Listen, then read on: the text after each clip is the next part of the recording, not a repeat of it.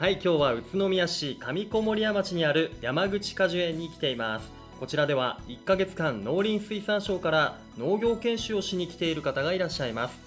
こちら川村隆介さんですこんにちはこんにちは。よろしくお願いしますよろしくお願いします。川村さんは今お年はおいくつなんですか？と今年で27歳になりました。27歳じゃあ大学を出て農林水産省に入って、はい。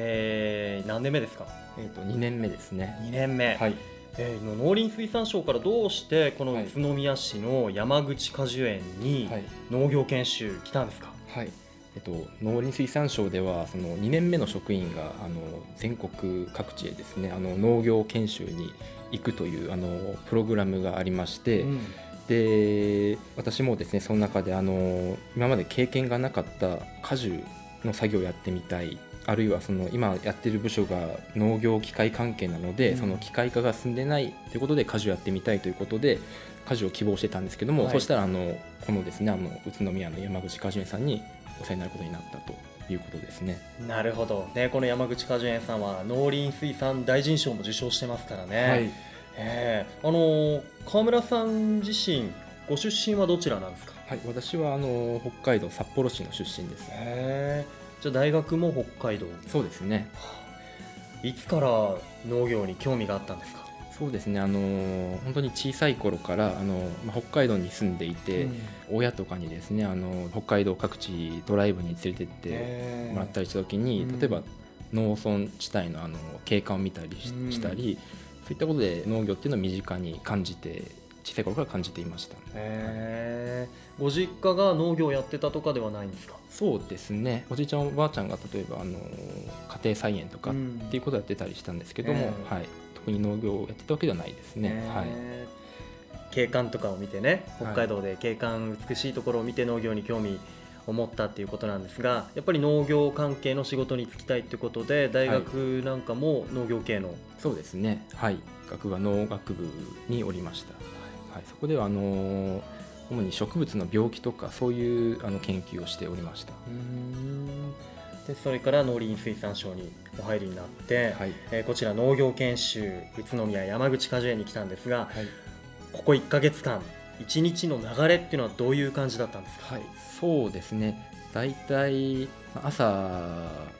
まあ、7時前とかに起きてですね、はい。朝食いただいて、うん。で早速あのパートさんと一緒にですね、えあの梨の収穫ということであの、まあ、午前中びっちりやってきましてで、まあ、またお昼ご飯いただいてでそれから午後収穫がある時もあれば、はい。他にもですねその収穫した梨をですね箱詰めしたりその、まあ、詰めるための箱を折ったりとかっうん。ていう作業があったり、それからですねその山口果樹園さんでは次女夫婦がですねあの野菜の栽培もやっておりまして、うん。でそこのお手伝いということで例えばその野菜の除草であったり定食ですねそのちっちゃい苗を実際に畑に植えるとかっていう作業もやったりしておりました。あなるほど、まあ梨だけじゃなくておはい。野菜も、そして梨ももう作るところから収穫して出荷のところまでそう全てですね関わることができたんですね。はい。どうでしたか？実際にやってみて、はい。今までの印象と違うところとかってありました、はい。まあ、果樹っていうとその、まあ、機械化がなかなか進んでないってこともあって、うん。その作業が大変だなんていうふうに、まあ、聞いてはいたんですけども、うん。まあ、実際全く経験がなかったものですから、ええ。で実際やってみると本当にその大変でその例えば収穫っていうのはじ自分の目で見てちゃんと熟してるかどうかっていうのを判断しなきゃいけないし、結構たくさん取ってるものですか。ら中腰になったりして腰もちょっと痛くなったり。うん。あるいはあのコンテナに梨をたくさん詰め込んでそれを持ち上げたりするのでっていうことで大変な作業っていうのも多かったですね。うーん。ね機械機械でいうとじゃあ例えばどんな機械があったらいいなとか思いました、うん。例えばその重いコンテナをですねあの、持ち上げるのに補助するようなまあ今だとその介護現場にですねそのはい。アシストスーツという形で、うん。あのまあ、農業分野でもすでにそういったものはあるんですけども、まあ、そういったものっていうのも、まあ、入っていく余地があるのかなと思っております。はい。あとさっきも言ってましたけどその収穫時期を見極めるのは人間の目でやってるっていうふうにねはい。言ってましたけど、はい。やっぱりそこの機械化っていうのは難しそうですかねそうですね。梨じゃなくてですね、うん。例えば他のいちごとかではそのセンサー使ってですね、はあ。あの収穫するとか、まあトマトとかもですけどそういう技術も今進んでるんですけども、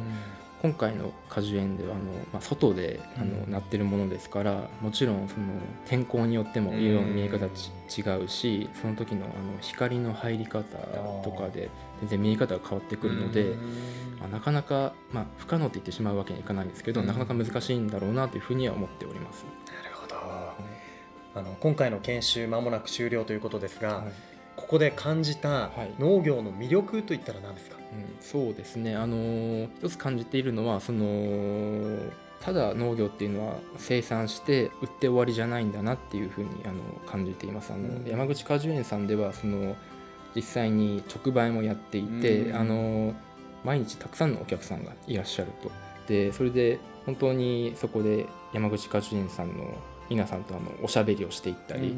まあ、憩いの空間のような形になっていて、まあ、それは来る人にとってもそうだしあの売る側の山口さんにとっても、うん。まあ、大変な面もあると思うんですけどもそういう、まあ、楽しみがあるんだなということで、まあ、そういう農業っていうそういう人を楽しくさせるような効果っていうのがあるんだなっていうのをすごく感じています。へえもう本当それは実際にね農家さんの中に入ってみないとわからないことですよね。うわあじゃあそんなこともぜひレポートにまとめてもらいたいなと思います、えーこの後も川村さんとの雑談続きますよそれでは一旦ブレイクですそれでは改めまして今日は宇都宮市上小森屋町の山口果樹園に農林水産省から農業研修に来ている川村隆介さんに会いに来ています改めてよろしくお願いしますよろしくお願いします。あのこの1ヶ月間の研修中の間お休みもあったんですよねそうですね。はい。宇都宮市内どこか観光できました？はい、まあ、駅の近くで例えば餃子屋さんに行って、はい。あの名物の餃子をですねあの、い、くつかいただいたりえ夜はですねあのカクテルいただいたりですね。あるいはあの大屋ですかね、あの石があの綺麗なところっていうのも近くまで行って見ることができました、よかったです。餃子は美味しかったですか？餃子はやはり美味しかったですね。本当にお店もたくさんあってそれぞれ味も違っていて特徴があってっていうのは本当に面白い面白かったですね。食べ比べもできたんですね、はいそうですね、ええ。あのそしてね宇都宮でこう農業研修を行ってみて、はい。宇都宮の人ともね関わりがたくさんあったと思うんですが、北海道出身で東京在住の川村さんの視点で、宇都宮の人っていうのはどういうふうに感じましたか、特にあの山口果樹園さんの近くにいる農家さんと関わりを持たせていただくことが多かったんですけども、本当に地域のつながりが強いなっていうふうに感じておりまして、例えば、まあ、東京だったら全然もう隣の人とかと、まあ挨拶交わすぐらいでっていうぐらいなもんなんですけども、うん。本当にここの地域の人っていうのはあの例えば農業機械がですねあのちょっとこの機械が必要なんだっていうふうになったら、まあ、一本電話してですね、うんあのこちらに来てあじゃあ貸してあげるよなんていうような話があったりして。へ本当に地域で助け合いながらその地域の農業を伸ばしていこうっていうようなあの考え方があるんだなというふうに感じています。ーうーんなるほどそれとこの、えー山口果樹園さんとっても広い果樹園になっているんですが、はいこういった農業をしていく土地として見ると宇都宮っていうのはどういうふうに映ってますか？決して例えば北海道とかに比べたら、うん。あの土地がたくさんあるわけでもないんですけれども、例えば、まあ、消費消費地が近かったりして東京とかですね、うん。あの新鮮なあの野菜であるとかあの美味しいものがすぐあの送れたりっていうようなメリットがあったりですね、そういう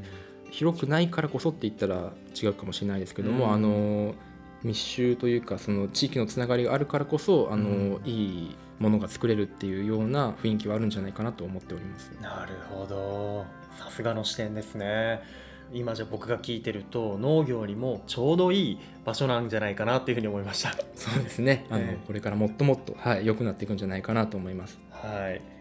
あの1ヶ月間の農業研修が間もなく終わりということでこれから霞が関にある省に戻るということなんですが戻ったら川村さんどういうことをしていきたいですか？そうですね。あのー今回本当にほぼ初めての農作業をですねみっちり1ヶ月やってみていろいろですね本当に収穫が大変だったり草むしりが大変だったりっていうような、あの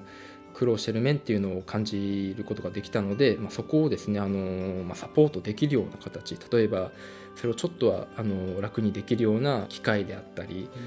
そういうどういうふうに助け合えるかっていうことを、まあ、考えて実現できるような仕事っていうのをやっていきたいなと思っております。いやもう本当こう今までの農家さんにない考えとかこう若い人ならではのね発想っていうのが今後の農業を変えていくんじゃないかなっていうふうに思いますね。はい、さあ場所を変えましてここで今回川村さんの1ヶ月間農業研修を受け入れてくださった宇都宮ゆかい市民でもあります山口果樹園の山口さん、はい、この1ヶ月間川村さんを受け入れてみていかがでしたか？そうですね。川村さんあのまあ、違った環境そして違った仕事っていうことで非常にあの疲れたと思うんですけども、ね、あの本当に頑張ってよくやっていただきました。うん。ね、はい本当1か月間っていうことでこのご自宅で一緒に生活をされていたんですよね？そうですね。もう1か月一緒に寝泊まりした一緒にご飯も食べたっていうことで、まあ、うちの家族と同じっていうような感じですよね。この後ちょっと寂しくなったりするんじゃないですか？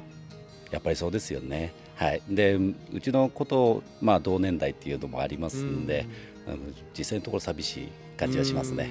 今後も交流がねつながっていくと続いていくといいですよね。そうですね。川村さんに、えー、農林水産省の方に戻って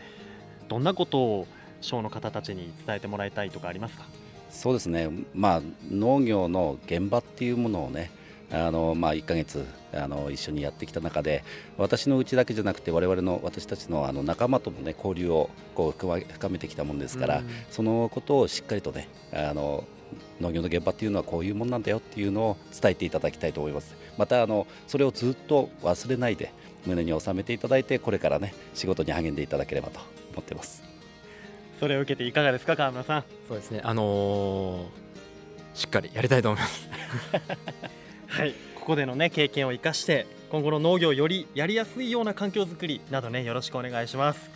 お仕事頑張ってください。はいありがとうございます。頑張ります。ということでじゃあ最後にここにいる3人で一緒にこのワードで締めたいと思います。ではいきますよ。せーの。実りは愉快だ。宇都宮。はいありがとうございました。今日のゲストは山口果樹園で農業研修中でした。川村隆介さんと山口果樹園の山口さんでした。どうもありがとうございました。ありがとうございました